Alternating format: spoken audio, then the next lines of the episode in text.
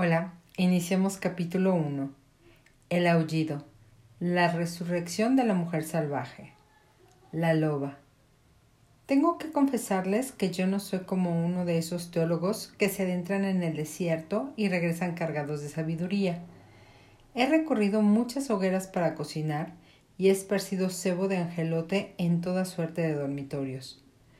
Pero, más que adquirir sabiduría, He sufrido embarazosos episodios de guardiasis, écoli y amibiasis.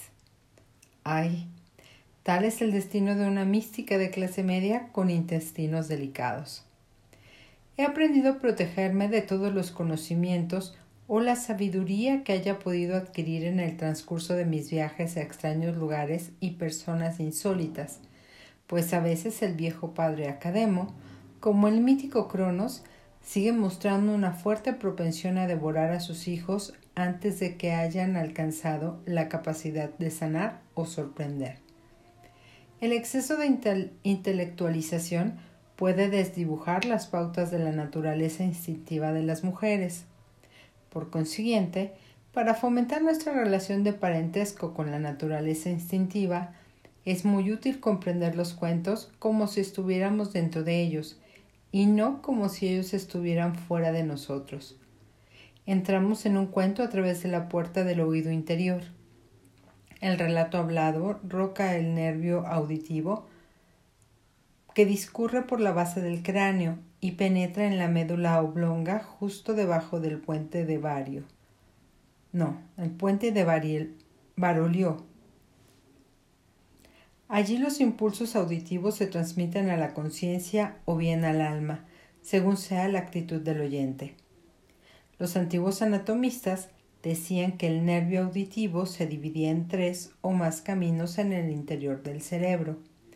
De ello deducían que el oído podía escuchar a tres niveles distintos. Un camino estaba destinado a las conversaciones mundanas, el segundo era para adquirir erudición y apreciar el arte. Y el tercero permitía que el alma oyera consejos que pudieran servirle de guía y adquiriera sabiduría durante su permanencia en la tierra. Hay que escuchar, por tanto, con el oído del alma, pues esta es la misión del cuento. Hueso a hueso, cabello a cabello, la mujer salvaje regresa a través de los sueños nocturnos y de los acontecimientos medio comprendidos y medio recordados. La mujer salvaje regresa y lo hace a través de los cuentos. Inicié mi propia migración por Estados Unidos en los años 60 buscando un lugar donde pudiera sentarme entre los árboles, la fragancia del agua y las criaturas a las que amaba, el oso, la raposa, la serpiente, el águila y el lobo. Los hombres examinaban, ah, no, perdón, los hombres exterminaban sistemáticamente a los lobos por el norte de la región de los Grandes Lagos. Donde quiera que fuera, los lobos eran perseguidos de distintas maneras. Aunque muchos los consideraban una amenaza, yo siempre me sentía más segura cuando había lobos en los bosques. Por aquel entonces, tanto en el oeste como en el norte podías acampar y oír por la noche el canto de las montañas y el bosque. Pero incluso en aquellos lugares, la era de los rifles de mira telescópica, de los reflectores montados en jeeps y de los cebos a base de arsénico hacían que el silencio se fuera propagando por la tierra. Muy pronto las montañas rocosas se quedaron casi sin lobos. Así fue como llegué al gran desierto que se extiende mitad en México y mitad en Estados Unidos. Y cuanto más al sur me desplazaba, tanto más numerosos eran los relatos que me contaban sobre los lobos. Dicen que hay un lugar del desierto en el que el espíritu de las mujeres y el espíritu de los lobos se reúnen a través del tiempo. Intuí que había descubierto algo cuando en la zona fronteriza de Texas oí un cuento llamado La muchacha loba, acerca de una mujer que era una loba que a su vez era una mujer. Después descubrí el antiguo relato azteca de los gemelos huérfanos que fueron amamantados por una loba hasta que pudieron valerse por sí mismos. Y finalmente los labios de los agricultores de las antiguas concesiones de tierras españolas y de las tribus del ah, y de las tribus pueblo del sudoeste, adquirí información sobre los hueseros, los viejos que resucitaban a los muertos y que al parecer eran capaces de devolver la vida tanto a las personas como a los animales. Más tarde, en el transcurso de una de mis expediciones etnográficas, conocí a una huesera y desde entonces ya jamás volví a ser la misma. Permítame que les ofrezca un relato y una presentación directos. La loba. Hay una vieja que vive en un escondrijo del alma que todos conocen, pero muy pocos han visto. Como en los cuentos de hadas de la Europa del Este, la vieja espera de los que se han extraviado, los caminantes y los buscadores acudan a verla. Es, circunspecta, a menudo peluda y siempre gorda, y por encima de todo desea evitar cualquier clase de compañía. Cacarea como las gallinas, canta como las aves y por regla general emite más sonidos animales que humanos.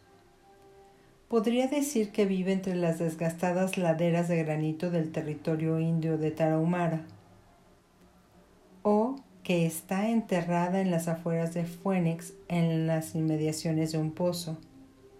Quizá la podríamos ver viajando al sur hacia el monte Alban, hacia Monte Albán, en un viejo cacharro con el cristal trasero roto por un disparo, o esperando al borde de una autovía cerca de El Paso, o desplazándose con unos camioneros a Morelia, México, o dirigiéndose al mercado de Oaxaca, cargada con unos haces de leña integrados por ramas de extrañas formas.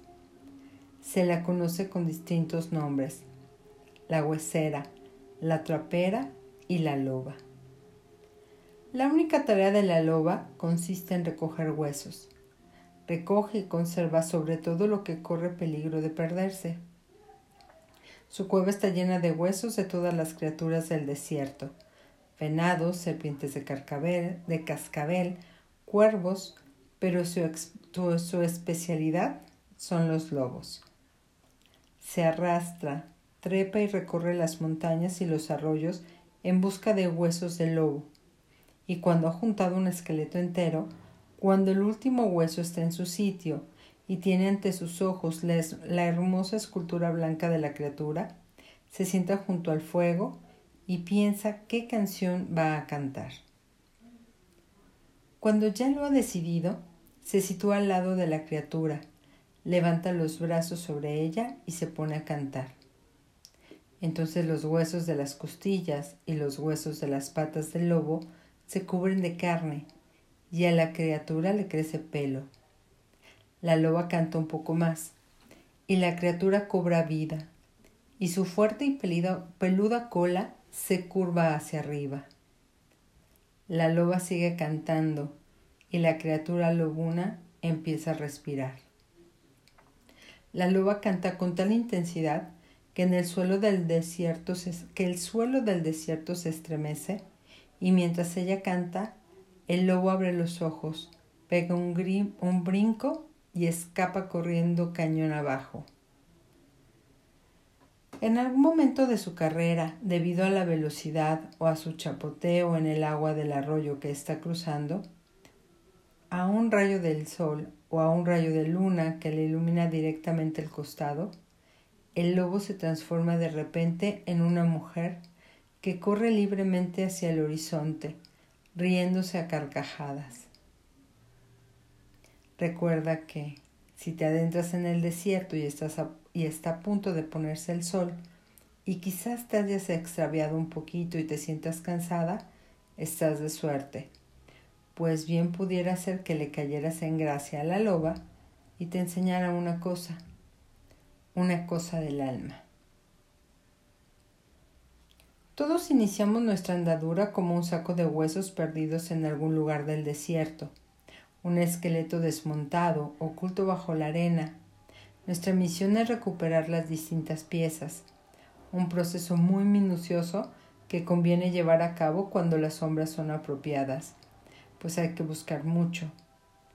La loba nos enseña que lo que tenemos que buscar, la fuerza indestructible de la vida, los huesos.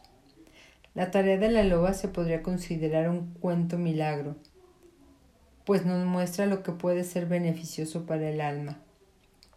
Es un cuento de resurrección acerca de la, de la conexión subterránea con la mujer salvaje. Nos promete que, si cantamos la canción, podríamos conjurar los restos psíquicos del alma salvaje y devolverle su forma vital por medio de nuestro canto. La loba canta sobre los huesos que ha recogido. Cantar significa utilizar la voz del alma. Significa decir la verdad acerca del propio ser y del propio poder y la propia necesidad. Infundir al alma a la que infundir alma a lo que está enfermo o necesita recuperarse. Y eso se hace descendiendo a las mayores profundidades del amor y del sentimiento hasta conseguir que el deseo de relación con el Dios salvaje se desborde para poder hablar con la propia alma desde este estado de ánimo. Eso es cantar sobre los huesos. No podemos cometer el error de intentar obtener de un amante este gran sentimiento de amor pues el esfuerzo femenino de descubrir y cantar el himno de la creación es una tarea solitaria, una tarea que se cumple en el desierto de la psique. Vamos a estudiar la loba propiamente dicha. En el léxico simbólico de la psique, el símbolo de la vieja es una de las personificaciones arquetípicas más extendidas del mundo. Otras son la Gran Madre y el Padre, el niño divino, el tramposo, la bruja o el brujo, la doncella y la juventud, la heroína, guerrera y el necio o la necia. Y sin embargo, una figura como la loba se puede considerar esencial y efectivamente distinta, pues es el símbolo, es el símbolo de la raíz que alimenta todo un sistema instintivo. En el sudoeste, el arquetipo de la vieja también se puede identificar como la que sabe. Comprendí por primera vez, ah, ah no, comprendí por vez primera lo que era la que sabe cuando vivía en las montañas Sangre de Cristo de Nuevo México, al pie del Lobo Peak. Una anciana bruja de ranchos me dijo que la que sabe lo sabía todo acerca de las mujeres y había creado a las mujeres a partir de una arruga de la planta de su divino pie. Por eso las mujeres son criaturas que saben, pues están hechas esencialmente con la piel de la planta del pie que lo percibe todo. La idea de la sensibilidad de la planta del pie me sonaba verdadera, pues una vez una mujer culturalizada de la tribu quiche me dijo que se había puesto sus primeros zapatos a los veinte años, cuando uno estaba acostumbrada a caminar con los ojos vendados. La esencia salvaje que habita en la naturaleza ha recibido distintos nombres y ha formado una red de líneas entrecruzadas en todas las naciones a lo largo de los siglos. He aquí algunos de sus nombres. La Madre de los días es la Madre, Creador, Dios, de todos los seres y todas las obras, incluidos el cielo y la tierra. La Madre Nix ejerce su dominio sobre todas las cosas del barro y la oscuridad. Durga controla los cielos, los vientos y los pensamientos de los seres humanos a partir de los cuales se difunde toda la realidad. Cuatlicue da a luz al universo niño, que es un bribonzuelo de todo cuidado pero como una madre loba, le muerde la oreja para meterlo en cintura. Hecate es la vieja vidente que conoce a los suyos y está envuelta en el olor de la tierra y el aliento de Dios. Y hay muchas, muchas más. Todas ellas son imágenes de quién y qué vivo y qué vive bajo la montaña, en el lejano desierto y en lo más profundo. Cualquiera que sea su nombre, la fuerza personificada por la loba encierra en sí el paso personal y el antiguo, pues ha sobrevivido generación tras generación y es más vieja que el tiempo. Es la archivera de la intención femenina y la conservadora de la tradición de la hembra. Los pelos de su bigote perciben el futuro. Tienen la lechosa y perspicaz mirada de una vieja bruja. Vive simultáneamente en el presente y en el pasado, y subsana los errores de una parte bailando con la otra. La vieja, la que sabe, está dentro de nosotras. Prospera en la más profundidad, prospera en la más profunda psique de las mujeres, en el antiguo y vital yo salvaje. Su hogar es aquel lugar del tiempo en el que se juntan el espíritu de las mujeres y el espíritu de la loba, el lugar donde se mezclan la mente y el instinto, el lugar donde la vida profunda de una mujer es el fundamento de su obra corriente. Es el lugar donde se besan el tú y el yo, el lugar donde las mujeres corren espiritualmente con los lobos. Esta vieja se encuentra situada entre los mundos de la racionalidad y del mito. Es el eje en torno al cual giran los dos mundos. La tierra que se interpone entre ambos es ese inexplicable lugar que todas reconocemos en cuanto llegamos a él. Pero sus matices se nos escapan y cambian de forma cuando tratamos de inmovilizarlos, a no ser que utilicemos la poesía, la música, la danza o un cuento. Se ha aventurado la posibilidad de que el sistema inmunitario del cuerpo esté enraizado en esta misteriosa tierra psíquica, al igual que la mística, las imágenes y los impulsos arquetípicos, incluyendo nuestra hambre de Dios, nuestro anhelo de misterios y todos los instintos, no solo sagrados, sino también profanos. Algunos podrían decir que los archivos de la humanidad, la raíz de la luz, la espiral de la oscuridad, también se encuentran aquí. No es un vacío, sino más bien el lugar de los seres de la niebla en el que las cosas son y todavía no son, en el que las sombras tienen consistencia, pero una consistencia transparente. De lo que no cabe duda es que es de que esta tierra es antigua, más antigua que los océanos, pero no tiene edad, es eterna. El arquetipo de la mujer salvaje es el fundamento de este estrato y emana de la psique instintiva, aunque puede asumir muchos, muchos disfraces en nuestros sueños y en nuestras experiencias creativas, no pertenece al estrato de la madre, la doncella o la mujer media, y tampoco es la niña interior. No es la reina, la amazona, la amante, la vidente. Es simplemente lo que es. Se la puede llamar la que sabe, la mujer salvaje, la loba.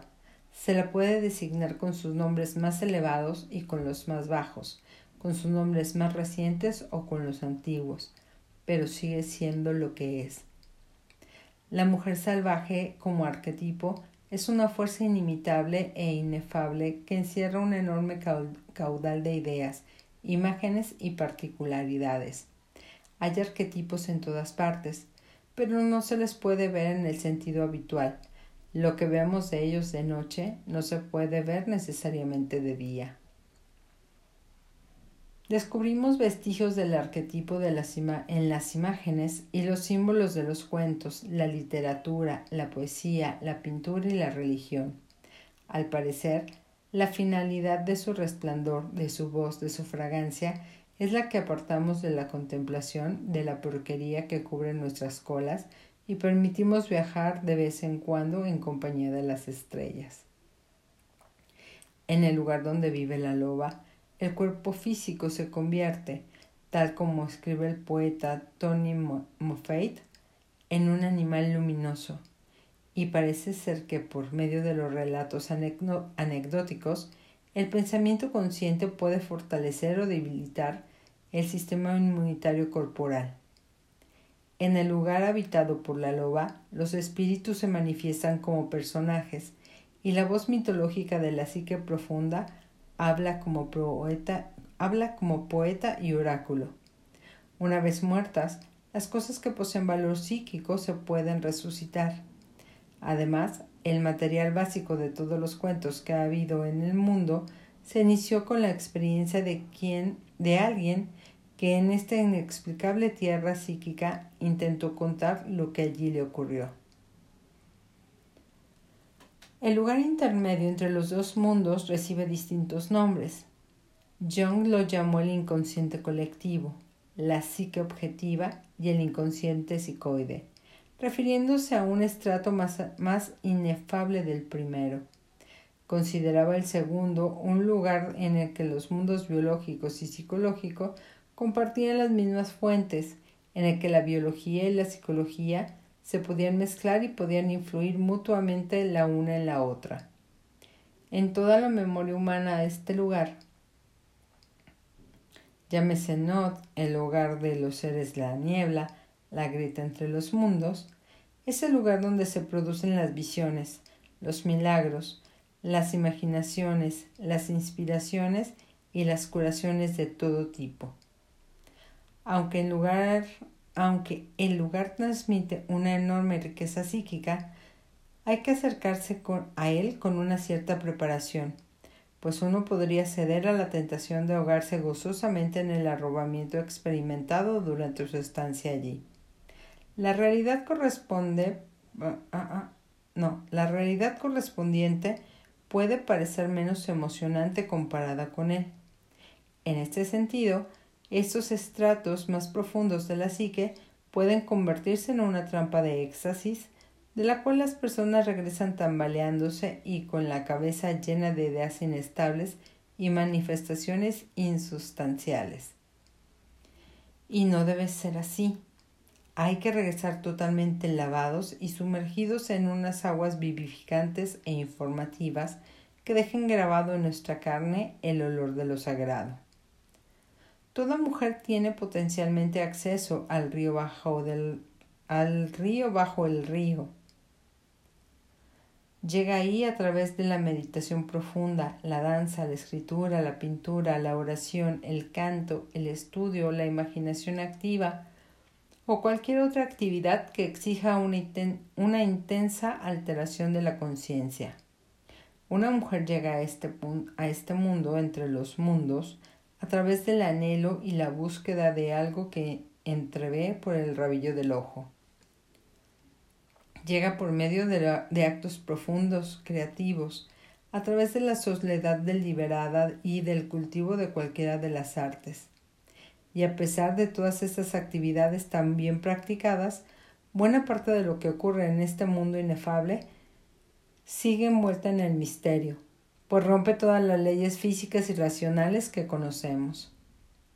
El cuidado con el cual se debe penetrar en este estado físico se ilustra en el pequeño pero conmovedor cuento de los cuatro rabinos que ansían contemplar la sagrada rueda del profeta Ezequiel. Los cuatro rabinos. Una noche, cuatro rabinos recibieron la visita de un ángel que los despertó y los transportó a la séptima bóveda del séptimo cielo. Allí contemplaron la sagrada rueda de Ezequiel. En determinado momento de su descenso por Pardes, el paraíso, a la tierra, uno de los rabinos, tras haber contemplado semejante esplendor, perdió el juicio y vagó echando espumarajos por la boca hasta el fin de sus días. El segundo rabino era extremadamente cínico. He visto en sueños la rueda de Ezequiel. Eso es todo. No ha ocurrido nada en realidad. El tercer rabino no paraba de hablar de lo que había visto, pues estaba totalmente obsesionado. Hablaba por los codos describiendo cómo estaba construido todo aquello y lo que significaba, hasta que al final se extravió y traicionó su fe. El cuarto rabino como era un poeta, tomó un papel y una caña, se sentó junto a la ventana y se puso a escribir una canción tras otra sobre la paloma de la tarde, la hija en la cuna y todas las estrellas del cielo, y de esta manera vivió su vida mejor que antes. No sabemos quién vio qué en la séptima bóveda del séptimo cielo, pero sabemos que el contacto con el mundo en el que residen las esencias nos lleva a averiguar algo que está más allá del habitual oído humano y nos hace experimentar una sensación de júbilo y también grandeza. Cuando tocamos el auténtico fragmento de la que sabe, reaccionamos y actuamos desde nuestra naturaleza integral más profunda. El cuento nos dice que la mejor manera de experimentar el inconsciente profundo consiste en no dejarse arrastrar por una fascinación ni demasiado exagerada ni demasiado escasa, en la que no nos quedemos excesivamente embobados, tampoco seamos, pero tampoco seamos demasiado cínicos, valientes sí, pero no temerarios. Jung nos advierte en su espléndido ensayo La función trascendente de que hay algunas personas en su búsqueda del yo estetizan un, un exceso de experiencia de Dios o del yo, en que unas le atribuyen poco valor, otras le atribuyen demasiado y las que no están preparadas para ella sufren daños por esa causa pero otras sabrán encontrar el camino de lo que Jung llamaba la obligación moral, de vivir y manifestar lo que uno ha aprendido en el descenso o ascenso del yo salvaje. Esta obligación moral de la que habla Jung consiste en vivir aquello que percibimos, tanto si lo encontramos en los campos elíseos de la mente como si lo descubrimos en las islas de los muertos. Los desiertos de los huesos de la psique, el rostro de la montaña, la roca marina, el lujuriante mundo subterráneo en cualquier lugar en la que la, en la que la, en la que es la otra vez en el que la que sabe nos infunda su aliento y cambia nuestra manera de ser. Nuestra tarea es mostrar que nos han infundido el aliento, mostrarlo, repartirlo y cantarlo, y vivir en el mundo de arriba lo que hemos recibido a través de nuestros repentinos conocimientos y por medio del cuerpo, de los sueños y de los viajes de todo tipo. Existe un paralelismo entre la loba y los mitos universales de la resurrección de los muertos. En los mitos egipcios, Isis presenta este servicio a su hermano muerto Osiris, el cual es descuartizado cada noche por su perverso hermano Set. Isis trabaja cada noche desde el ocaso hasta el amanecer, juntando las partes de su hermano antes de que amanezca, pues de lo contrario no podría salir el sol. Jesucristo resucitó a Lázaro, el cual llevaba tanto tiempo muerto que ya hedía. Demeter conjura a su pálida hija Perséfone de la tierra de los muertos una vez al año, y la loba canta sobre los huesos. Esta es nuestra práctica de meditación como mujeres, conjurar los aspectos muertos y descuartizados de la vida. El arquetipo que recrea a partir de algo que ha muerto tiene siempre una doble faceta. La madre de la creación es siempre también la madre de la muerte y viceversa. Debido a esta naturaleza dual o doble tarea, el importante trabajo que tenemos por delante es el de aprender a distinguir entre todo lo que nos rodea y lo que llevamos dentro, que tiene que vivir y que tiene que morir. Nuestra misión es captar el momento más oportuno para que ambas cosas, para dejar que muera lo que tiene que morir y que viva lo que tiene que vivir. Para las mujeres, el río bajo el río, el río bajo el río del mundo, el hogar de la huesera, contiene conocimientos directos acerca de los plantones, los rizomas, el maíz de siembra del mundo. En México dicen que las mujeres llevan la luz de la vida. Y esa luz está localizada no en el corazón de las mujeres ni detrás de sus ojos, sino en los ovarios, donde están depositadas todas las semillas antes incluso de nacer. En el caso de los hombres que exploran las ideas más profundas de la fertilidad y la naturaleza de la semilla, la imagen equivalente es la bolsa peluda, los cojones. Esta es la sabiduría que se puede adquirir estando cerca de la mujer salvaje. Cuando la loba canta, lo hace desde los ovarios con una sabiduría que procede de lo más hondo de su cuerpo, de su mente y de su alma. Los símbolos de la semilla y el hueso son muy similares, porque se tienen el rizoma, la base, la parte original. Cuando se tiene el maíz de siembra, cualquier estrago que se puede arreglar. Las tierras devastadas se pueden volver a sembrar. Los campos se pueden dejar en barbecho. La semilla dura se puede remojar para ablandarla, ayudarla a abrirse y a germinar. Poseer la semilla significa tener la clave de la vida. Estar con los ciclos de la semilla significa bailar con la vida, bailar con la muerte y volver a bailar con la vida. Es la encarnación de la Madre de la vida y la muerte en su forma más antigua y original. Y dado que siempre gira en esos constantes ciclos, yo la llamo la Madre de la vida, muerte, vida. Si se pierde algo, a ella es a quien hay que recurrir, con quién hay que hablar y quién y mm, mm, mm, no y a quién hay que escuchar. Su consejo psíquico es a veces duro o difícil de poner en práctica, pero siempre transforma y restaura. Por consiguiente, cuando perdemos algo, tenemos que recurrir a la vieja que siempre vive en la lejana pelvis. Allí vive ella, medio dentro y medio fuera del fuego creador. Es el mejor lugar en el que pueden vivir las mujeres, justo al lado de los óvulos fértiles, de sus semillas femeninas. Hay que ver la figura de la vieja. Ah, ah, ah, no. Hay que ver en la figura de la vieja la quintesencia de la mujer de los dos millones de años de edad. Es la mujer salvaje original, que aun viviendo bajo la tierra, vive arriba, vive en nosotras y a través de nosotras, y nosotras estamos rodeadas por ella. Los desiertos, los bosques, la tierra sobre la que se asientan nuestras casas tienen más de dos millones de años. Siempre me ha llamado la atención lo mucho que les gusta a las mujeres cavar la tierra. Plantan bulbos para la primavera, remueven con sus ennegrecidos dedos la dolorosa tierra para trasplantar olorosas tomateras. Creo que acaban en busca de la mujer de dos millones de años de edad. Ah, ah, ah, ya me perdí. Buscan los dedos de sus pies donde la mujer de dos millones de edad no. Buscan los dedos de sus pies y sus patas. La quieren para hacerse un regalo a sí mismas, pues con ellas se sienten enteras y en paz.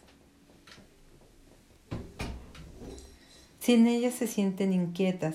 Muchas mujeres con, con quienes he trabajado a lo largo de los años han empezado su primera sesión con algún comentario del tipo Bueno, no es que me encuentre mal, pero tampoco me encuentro bien.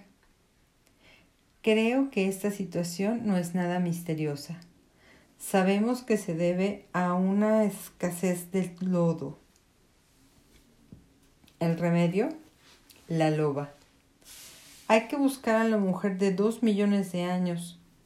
Es la sepulturera de las cosas muertas y moribundas de las mujeres. Es el camino entre los vivos y los muertos. Canta los himnos de la creación sobre los huesos. La vieja, la mujer salvaje, es la voz mitológica que conoce el pasado y nuestra, nuestra antigua historia y nos la conserva en los cuentos. A veces la soñamos como una hermosa voz incorpórea. Como la doncella hechicera, nos muestra lo que significa no estar machitada, sino arrugada. Los niños nacen instintivamente arrugados. Saben que en lo más hondo de sus huesos lo que está bien y lo que hay que hacer al respecto. Se trata de algo innato. Si una mujer logra conservar el regalo de ser vieja cuando es joven y de ser joven cuando es vieja, siempre sabrá lo que tiene que hacer. Pero si lo ha perdido, lo puede recuperar mediante un decidido esfuerzo psíquico. La loba, la mujer del desierto, es una buscadora de huesos. En la simbología arquetípica, los huesos representan la fuerza indestructible. No se prestan a la destrucción. Por su estructura cuesta quemarlos y resulta casi imposible pulverizarlos en el mito y en el cuento representan el espíritu del alma indestructible. Sabemos que el espíritu del alma se puede lastimar e incluso mutilar, pero es casi imposible matarlo. El alma se puede abollar y doblar, se la puede herir y dañar, se pueden se pueden dejar en ella las señales de una enfermedad y las señales de las quemaduras del temor. Pero no muere porque está protegida por la loba en el mundo subterráneo. Es a un tiempo la descubridora y la incubadora de los huesos. Los huesos pesan lo bastante como para que se pueda hacer daño con ellos. Son lo bastante afilados como para cortar la carne, y cuando son viejos y se los pellizca, tintinean como el cristal. Los huesos de los vivos están vivos, son capaces de crear por sí mismos y se renuevan constantemente. Un hueso vivo tiene una piel, curiosamente suave y al parecer tiene cierta capacidad de regenerarse. E incluso cuando es un hueso seco, se convierte en el hogar de minúsculas criaturas. Los huesos del lobo de esta historia representan el aspecto indestructible del yo salvaje, la naturaleza instintiva, la criatura entregada a la libertad y lo intacto, es decir, aquello que jamás podrá aceptar los rigores y las exigencias de una cultura muerta o excesivamente civilizadora. Las metáforas de esta historia tipifican todo el proceso de conducción de una mujer hasta la totalidad de sus sentimientos salvajes e instintivos. En nuestro interior vive la vieja que recoge huesos. En nuestro interior están los huesos del alma de este yo salvaje. Y en nuestro interior tenemos la capacidad de volver a configurarnos como las criaturas salvajes que antaño fuimos y tenemos los huesos que nos pueden cambiar y pueden cambiar nuestro mundo. Y tenemos el aliento, nuestras verdades y nuestros anhelos. Juntos constituyen el canto, el himno de la creación que siempre hemos ansiado entonar. Lo cual no significa que tengamos que andar por ahí con el cabello desgreñado sobre los ojos o con unas uñas de las manos que parezcan garras or, ah, garras orladas de negro. Sí, tenemos que seguir siendo humanas, pero en el interior de la mujer humana vive también el yo instintivo animal. No se trata de un romántico personaje de tira cómica. Tiene unos dientes de verdad, gruñe de verdad, posee una enorme magnanimidad, magnanimidad, un oído extraordinario, unas garras muy afiladas y unos generosos y peludos pechos. Este yo tiene que gozar de libertad para moverse, hablar, enfadarse y crear. Es verdadero y resistente y posee una gran intuición.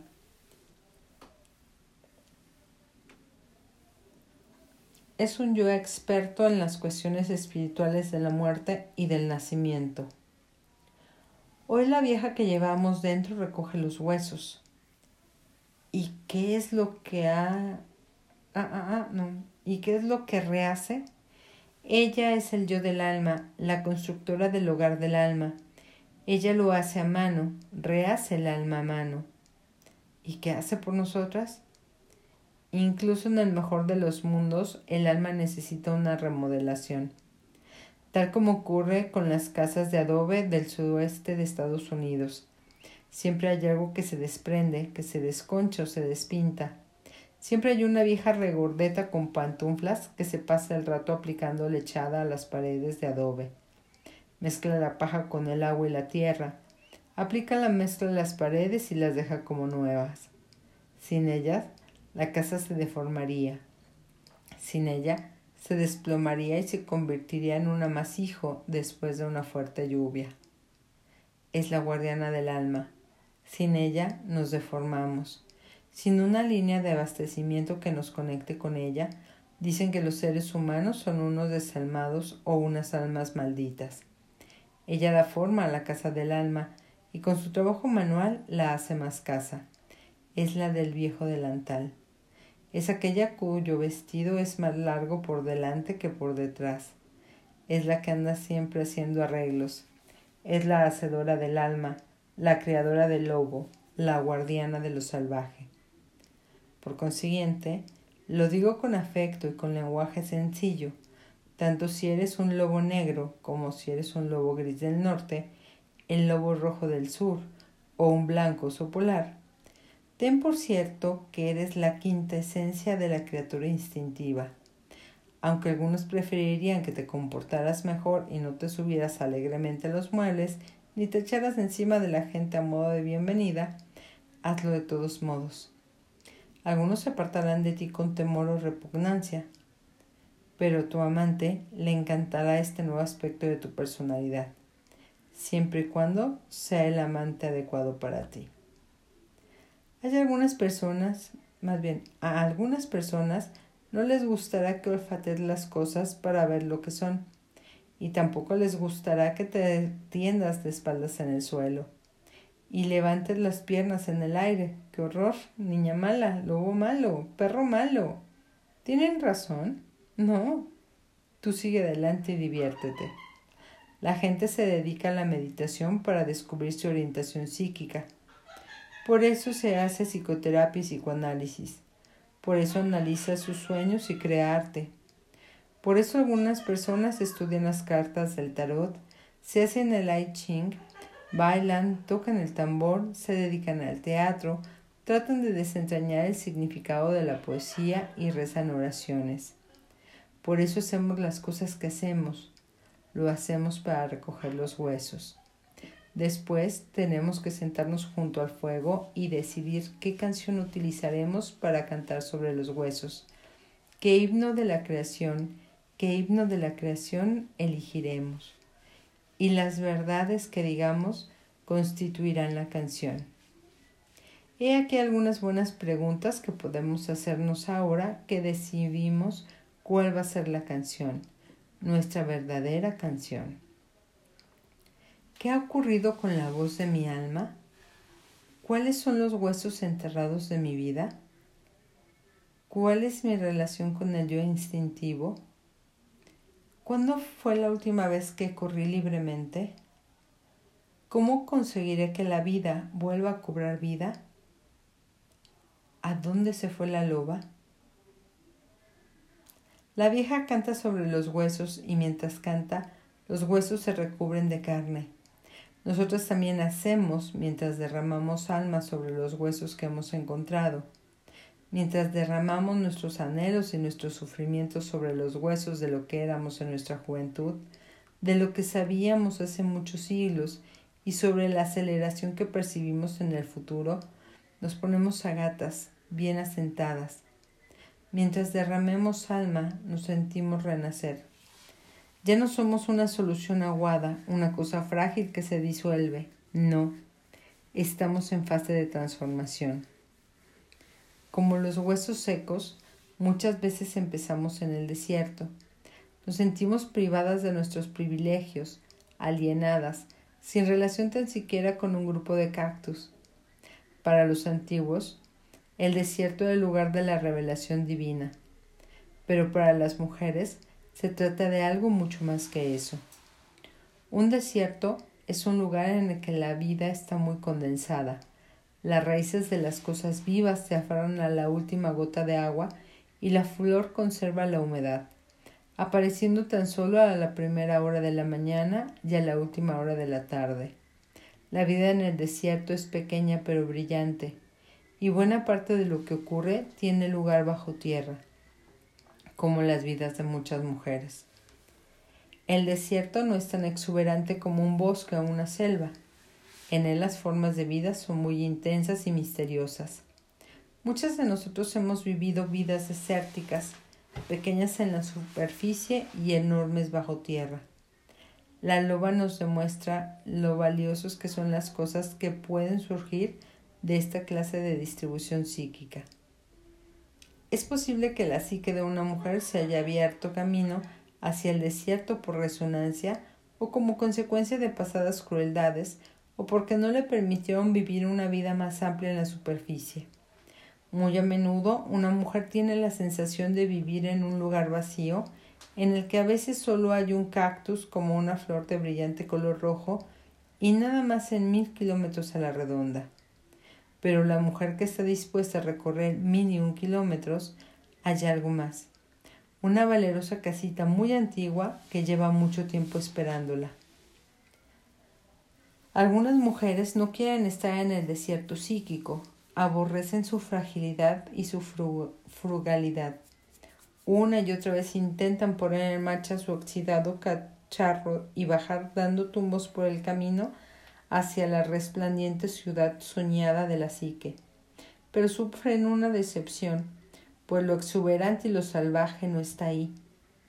Está en el mundo espiritual, en aquel mundo entre los mundos, en aquel río bajo el río. No te engañes, vuelve atrás.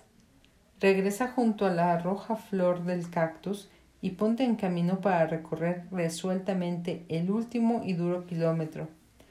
Acércate y llama a la puerta desgastada de la intemperie. No es cierto. Acércate y llama a la vieja puerta desgastada por la intemperie.